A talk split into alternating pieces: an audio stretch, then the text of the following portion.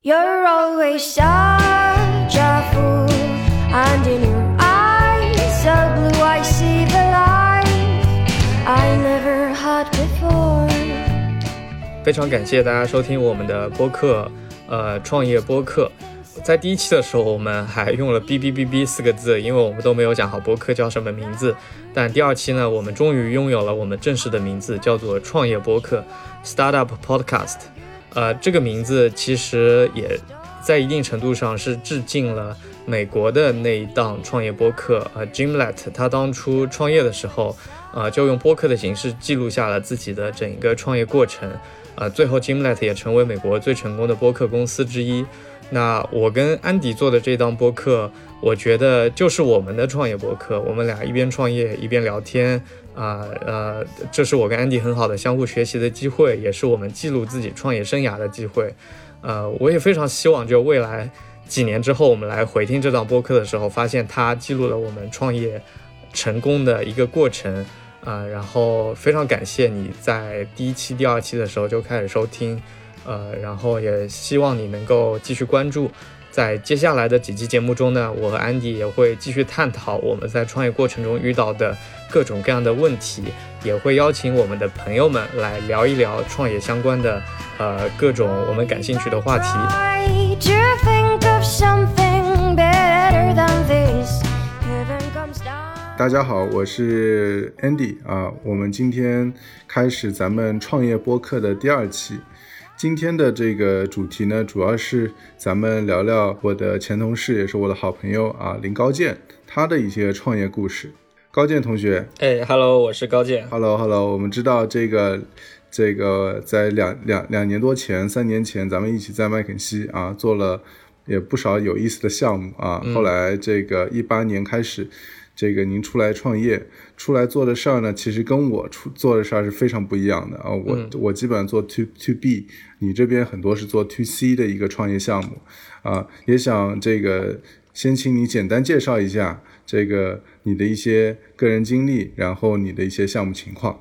好的，我觉得在开始介绍之前，我不得不说，今天来分享创业经历，还是让我压力很大的一件事情。虽然说我已经可能录了几百期的节目和播客了，就对录播客来说可能是小菜一碟，但这一次真的让我来讲自己的创业经历，还是给了我很大的压力的。呃，尤其是比如跟安迪来搭档做一档播客，然后我一直觉得安迪前两年创业就还挺顺利的。在上一期节目中，呃，其实我们也聊了很多，对吧？从最小的一个团队到现在一百多人，每一步是怎么做的，就感觉就像一个创业界的一个模范生，一个优等生。然后，其实，在那一期播客之后，我也我也在一边筹划今天的播客，一边也在反思自己的项目嘛，就觉得自己其实挺多地方就做的不那么顺利，呃，所以对我来说，可能今天这一期播客是对自己过去两年多的创业经历的一个复盘。呃，我其实没有准备太多的呃提纲或者说呃草稿，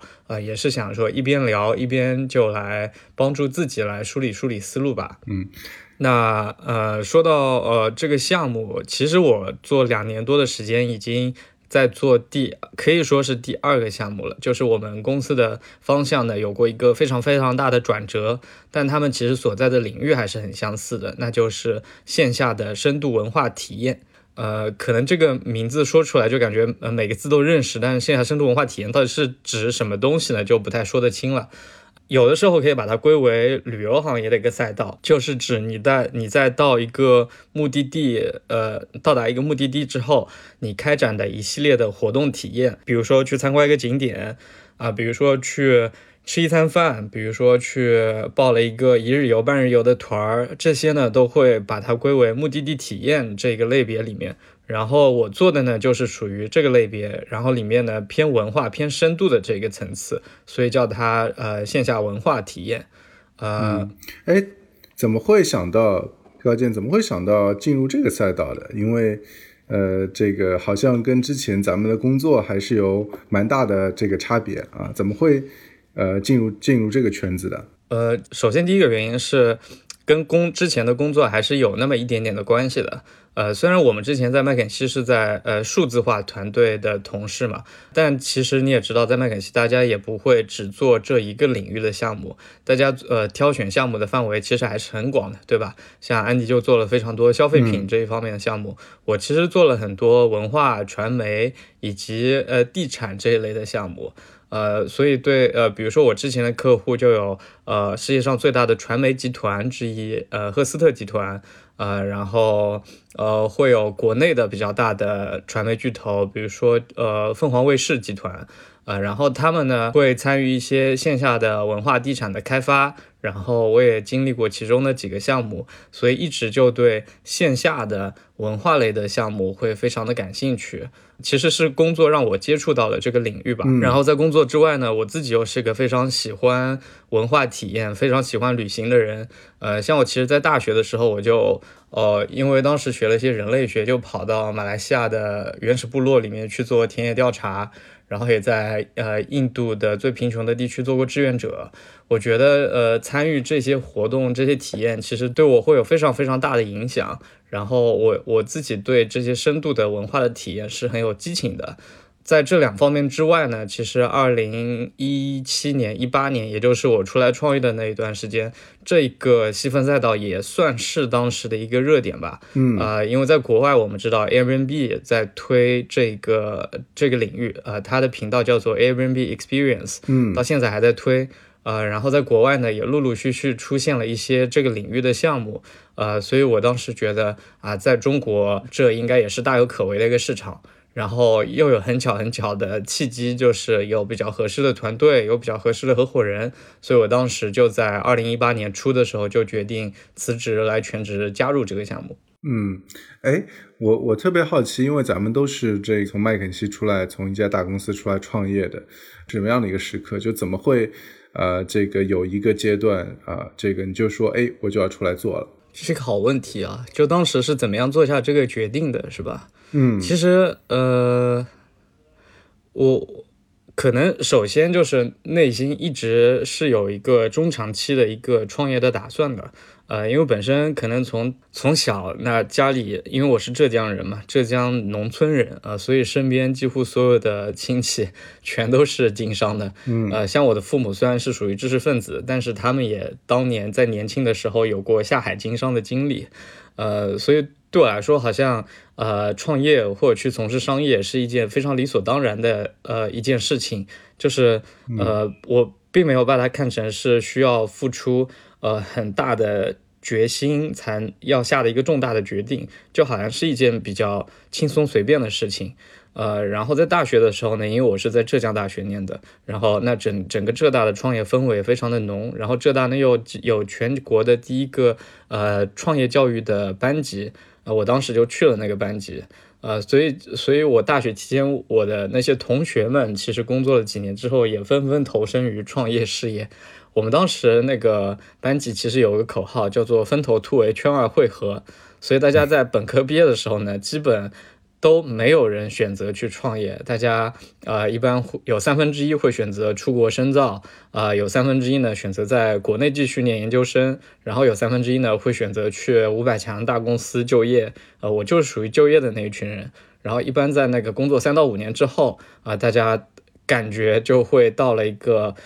圈外汇合的一个契机，然后大家就纷纷出来创业，嗯，呃，所以可能那个时候也受到身边人的一些影响，就觉得，哎呀，工作也工作了三四年的时间了，呃，从工作技能上来说，个人的成熟度上来说，以及呃积累的行业的资源来说，都已经比较合适了，啊，然后那个时候呢，又觉得自己比较年轻，呃，所以就觉得，呃，要做一些有风险的事情的话，那就应该是现在了，嗯。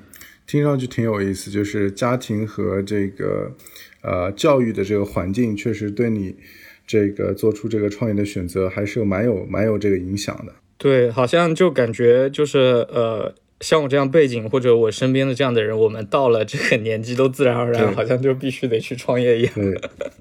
对，挺有意思的。哎，能能描述一下，就是说，呃，你创业这个加入一个新的团队，那些最早的一些主要的小伙伴吗？他们是什么样的一群人？你们怎么认识的？哦，这个其实也挺巧的，就是首先我当时，呃。当当时那个项目呢，我我加入的我的项目叫做 Trip，呃，现在有了中文名趣普。然后我加入的时候，这个公司已经做了两年的时间了。他们呃，创始人叫做宋雨鹏，然后雨鹏是我大学期间，应该是呃，现在可能已经是八年前了认识的一个朋友。呃，我我我当时特别有意思，因为我虽然在杭州念书，但是我对我们的。中国的文化中心北京一直很向往，很有兴趣。我觉得北京有特别多好玩的东西。杭州在那个时候还是一个小城市嘛，所以我就在假期的时候我就会往北京跑啊。然后北京呢就经常会有，比如说呃 live house 呀，然后一些读书会啊，一些沙龙呀，呃分享会啊这些奇奇怪怪的各种各样的活动啊，对吧？我当时其实就参加了一个其中一个机构的活动。然后在那个活动上，在那个呃空间里面认识了雨鹏，呃，然后雨鹏他大学时期也是一个很传奇的人，他是在东北念大学，嗯，但是呢，他感觉一直在搞学生运动，所以他那个时候是，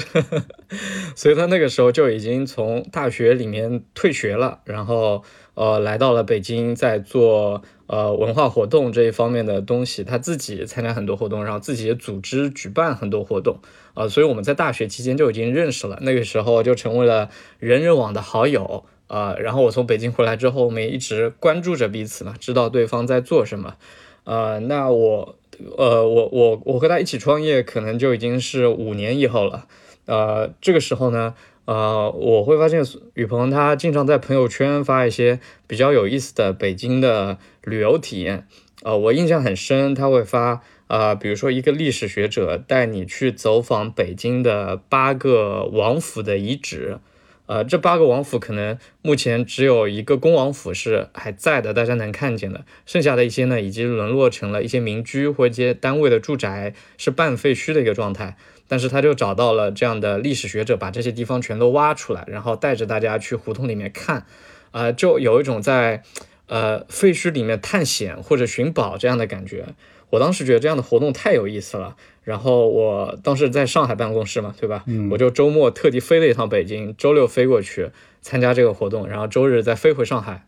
嗯，我参加了一整天。我觉得哇，这样的活动可真有意思，而且这样的活动可能就只能在在在北京能做得出来，因为北京有足够的文化资源，然后有足够多的想做这方面的人才，呃，然后我就跟雨鹏开始聊天了啊，然后我就跟他说，我说我过来加入你做你合伙人好不好？然后雨鹏其实觉得非常非常的惊讶。啊，然后那个时候我其实还不认识团队任何其他的人，但我就觉得我想跟雨鹏一起来做这个事情，然后我就算是心理上就已经加入了这个团队。然后后来呢，又开始呃逐渐认识团队里的其他人。我加入的时候，团队应该一共只有呃三个人，呃，就一个是雨鹏创始人，然后另外两个呢，一个做市场推广，一个做运营，呃，然后呃他们都是我来了北京之后才认识的。嗯，然后他这这个团队呢是一个非常非常年轻的学生团队，呃，比如说做市场运营的圆圆，圆圆我们后来一起共事，一直至今，呃，然后圆圆和雨鹏都是大学辍学开始做这个事儿的，雨鹏是从东北的那个学校，因为他非常不喜欢东北的当地的一些不太好的文化吧，包括学校里的这些文化。啊，然后他跑到了北京，然后圆圆呢是从中科院研究生退学，啊，然后跟雨鹏一起来做这个事儿。嗯，对，然后另一位呢，第三位他是呃负责运营的这位同学，他呢之前一直是做呃呃运营类的工作的，他其实工作年限会比较久，然后他比我早一些时间，早几周的时间加入了这个团队。之前呢也有运负责运营的小伙伴在，但是呃就相当于是被这个新来的运营的朋友给替换了。所以我加入的时候一一共是这样三个人，我们就组成了一个四人团队。嗯，那当时其实呃，他们这个三人团队分分工也分得挺好的。啊，雨鹏创始人他负责体验设计，也就是这个产品本身最核心的这块部分。然后圆圆他负责市场推广。啊，然后另一位比较细心的小伙伴呢，他就负责运营，因为线下体验这一块有非常重的、非常详细的。呃运营的工作要做，呃，所以他们是这样一个分工。嗯那我加入的时候呢，其实就不知道应该干什么嘛，所以我基本就每个都做一些。OK OK，挺有意思的。现在这个那那这个就算是刚刚开始起步了，那个时候是应该是在一八年年初对吧？如果没记错的话，对，一八年的四月份，四月份，OK OK，这个能简单介绍一下，就一八年四月份这么一路怎么过来的吗？有哪些比较重要的一些 milestone？然后现在团队大家做的事儿是怎么样了？好，我我先说我们一八年的状况吧，就是我是在一八年三月二十六号飞的北京，我记得很清楚。然后在呃四月一号的时候，也就是那一天愚人节，我们在北京就办了一个呃办了一个展览，呃其实呢是一个产品发布会。嗯当时这个对我们来说是一个挺重大的一个 milestone 啊，在春季就办了一场活动发布会，相当于发布我们全年的路线、全年的活动啊。然后那次活动，呃，我们就包下了其实非常奢华的一个场地，在北京皇城根的中法大学啊、是一个呃文物单位里面，我们在里面办了一场展览。呃，展出的话呢，是我们的艺术家朋友绘制的北京的十八个角落。嗯然后我们做了一场进入式的展览，也就是说你坐在里面会有灯光啊，然后会有绘画，然后会有我们录制的呃呃讲故事的音频。呃，然后在里面整一个展览的过程，相当于是三十分钟，就像是播放了一场电影一样，当然是分场次的。嗯啊、然后这个对我们来说是一个非常重大的一个营销事件，就象征着我们这个业务正式对外发布。如果说以前都一直在做原型测试的话，接下来我们就是要冲量，要开始跑业务了。嗯嗯，然后呃随随后呢，我就加入了，呃我我加入那首先先熟悉了一下呃北京啊、然后熟悉了一下这个业务，熟悉一下团队，呃，然后呢我们就开始呃做增长。印象中我刚去的那几个月啊、大家的氛围还是特别棒的，呃，因为其实数字表现也挺喜人的，呃，我记得四月份发布之后，我们四月、五月、六月，呃，前几个月的数字好像是每个周有百分之五十的增长。嗯我我记得就是每周百分之五十这个数字，但是连续哪几周我给忘了，反正当时是欣欣向荣的一派景象。嗯嗯 但是呢，一直到了呃七月八月，也就是夏天的时候，那遇到了第一个问题，就是这个数字开始往下掉了。啊、就是我们每个周末活动做到呃几百人次的时候，就北京这个城市几百人次的时候，就增长不上去了，就开始掉了啊、相当于遇到了第一个业务危机。呃，那个那个问题其实我们一直都解决不掉啊、因为我们发现那其实就是有天气的问题。呃，因为我们的活动大部分是在室外举办啊、然后北京夏天你真的没有办法进行室外活动，夏天在外面真的太热了啊、然后呃，我我然后那个时候像一些长途旅行可能也没有做的那么成熟啊、然后大家就有点慌乱，有点慌了阵脚啊、嗯。呃，然后一直到呃，就相当于整个夏天其实都在煎熬，就是呃，虽然说呃夏天不适合出行，业务数字受到一些影响，但我们也不能因此就停掉这些户外的活动，这些业务还是要坚持往下做。呃，所以即使数字很难看，还是在坚持发活动，然后带活动运营下去，一直到了九月、十月，呃，天气凉快下来一点之后，呃，这一块才稍微有一点好转。嗯然后，呃，然后随之随，呃然后秋天过去之后，又遇到了这个气候的问题嘛，又到了冬天了，所以这个事情又让我们非常非常的痛苦，嗯 啊、所以一整年时间，其实在非常挣扎的做这个业务，呃，虽然呃在数字上面有一些好转。但经过一秋一呃一夏一冬的这两个显著的业务波动，其实对公司也好，对团队也好，都是很大的损伤，就受的打击还是挺大的。然后到了年底的时候呢，那其实我们的现金就现金状况就不那么乐观了。然后最说最终经过非常谨慎的讨论和考虑啊、我们就决定在二零一八年的十呃年底十二月三十一号就把我们线下的这一块业务给停止了。嗯啊，所以我们呃线下活动啊，就自己就自己带活动、办活动这样的模式，就这块业务我们就把它停掉了。嗯啊，那因为团队受的打击很大，呃所以那个时候大家就开始考虑那 团队的问题。嗯，当时有多加少人？大家。当时团队最多的时候有多少人？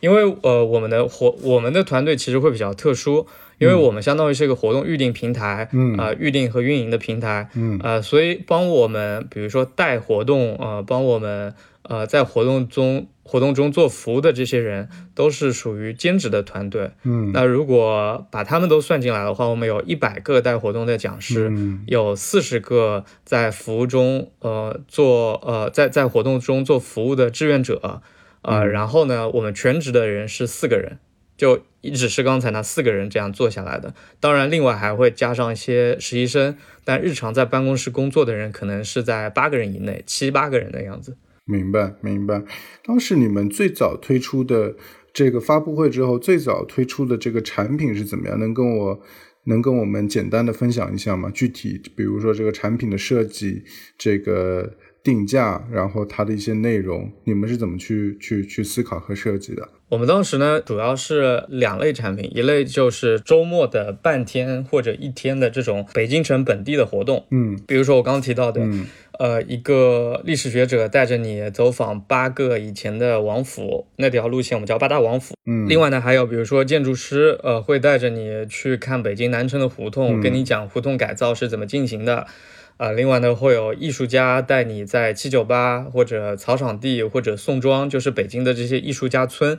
探访一些艺术家的工作室，啊、或者带着你看看展览。然后呢，也会有一些呃历史或者文物的爱好者会在博物馆里面开展一些活动。嗯那一次活动呢，一般是半天或者一天不等，价格呢在两百到三百元之间，呃，大概是这样一个范围。嗯所以呃，一般来说，传统的线下是文化体验，比如说什么故宫半日游，对吧？嗯啊、长城一日游，呃，这些价格可能是在五十到一百块钱。嗯那我们相当于是比较深度，但是比较高端，呃，那就是两百到三百块钱这样一个状态。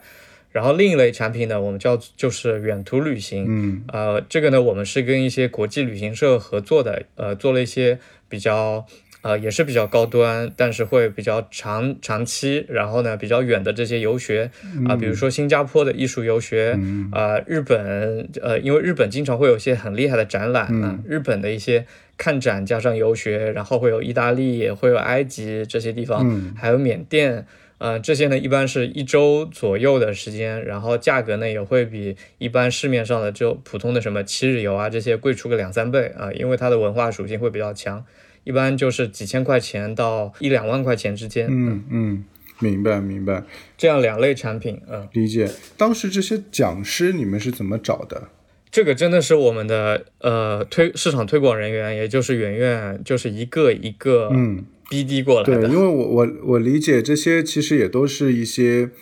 这个包包括是建筑师啊，或者是一些这个专家、专业人士，啊，怎么怎么能够找到他们，然后让他们愿意来参与当时的这个活动啊？前几个呢，那真的是靠那个怎么说，就 cold call、啊，就完全陌生的情况下、呃拜访，然后自我介绍，然后这样谈出来的。嗯那到后来呢，其实我在我加入的时候，呃，Trip 已经是国内最大的做线下深度文化体验的平台了。虽然我们量也很小，一个周末可能也就才几十个呃人次。但因为在国内还没有人做这件事儿，或者说都做的很小，我们已经是最大了，而且是呃水平应该是最高的，呃都是这些呃深度的文化类的活动，所以在业内呢也有一定的名气啊、呃那比如说一个老师一个艺术家带了，那他身边的社群内的其他所有的艺术家粉丝都会看到，有些就会主动联络过来。对，所以呃刚起步的时候可能还比较辛苦，到后来其实就非常的顺利了。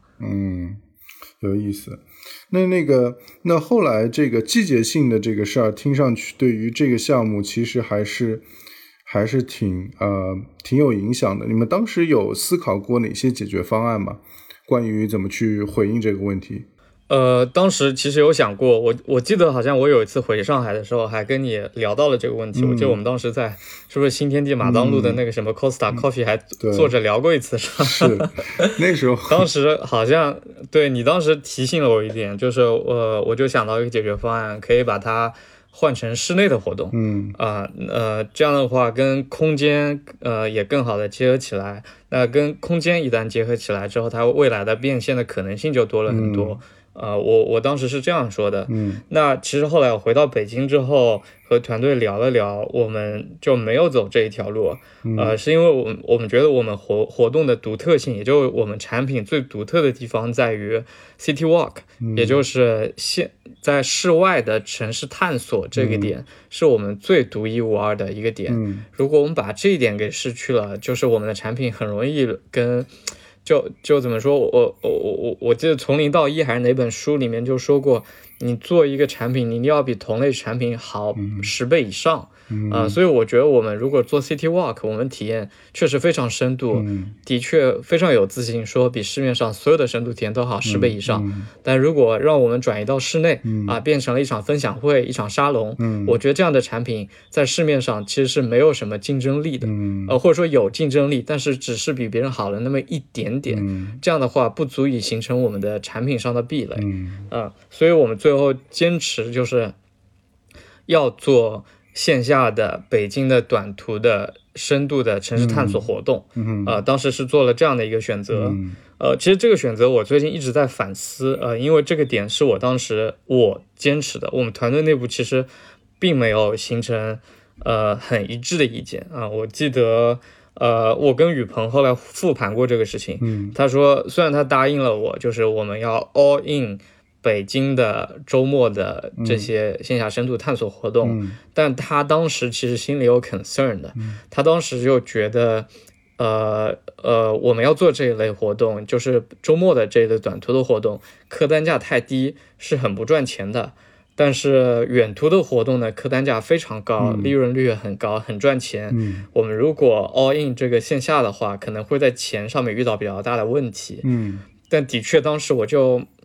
太理想了，可能我们当时账上钱也钱也多，然后我们也觉得自己融资一定会很顺利之类的，嗯。呃，然后也有可能是我过于乐观，嗯。然后我就没有把现金流这个事儿太当回事儿，嗯。啊、所以我当时坚持要做我们这个最独特的线下的城市探索活动嗯。啊，呃，所以我们最后就是其实没有能够在应对气候变化这一点上有很好的策略，我们就是被它击败了。明白。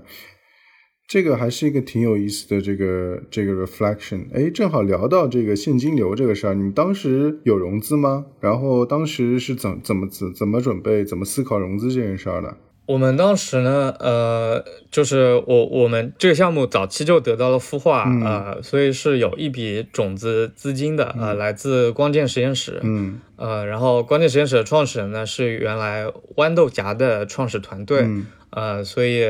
呃，我们的现金流还是比较的充足的，对于养活一个我们这么小的团队来说、嗯是。呃，这这个钱肯定是够花很久，嗯呃，然后呢，我们呃，因为每周都有业务收入嘛，嗯每周都有那呃几那么多个活动，每逢长假都有那么远途的活动，所以也一直有收入。所以虽然在亏损，但是现金流还是能够维持比较长的时间的。嗯呃，然后我们当时四月份，嗯、开始想要做呃好好的做一做业务，让这个数字好好的往前走一走。嗯那个时候是想做一些呃比较漂亮的业务数据，然后去融资的。嗯那结果就没想到这个业务数据怎么做都不漂亮，嗯 所以一直在这个事情上面纠结。结果一八年下半年，呃，就呃夏季到冬季一直在纠结这个事儿，嗯呃，那结果钱也花完了，而且团队受打击很大，团队其实有点散了，嗯所以在一八年底的时候，这个项目就就这样子失败了。嗯，明白明白。那后来一八年之后，一九年你是怎么重新找到现在做播客这个方向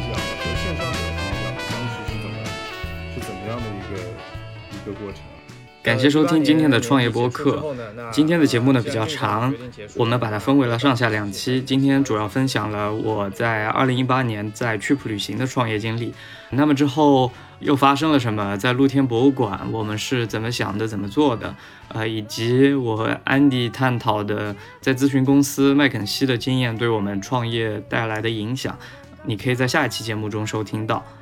如果你喜欢我们的节目，也非常希望你能为我们打一个五星好评。不管你是在喜马拉雅，还是苹果播客，还是小宇宙收听这一档节目，都希望你能给我们打一个好评。如果你身边有朋友对创业也比较感兴趣，也希望你能把这一期节目分享给他。今天节目就到这里啊，我们下期节目再见。I hear the dream, I hear the dream.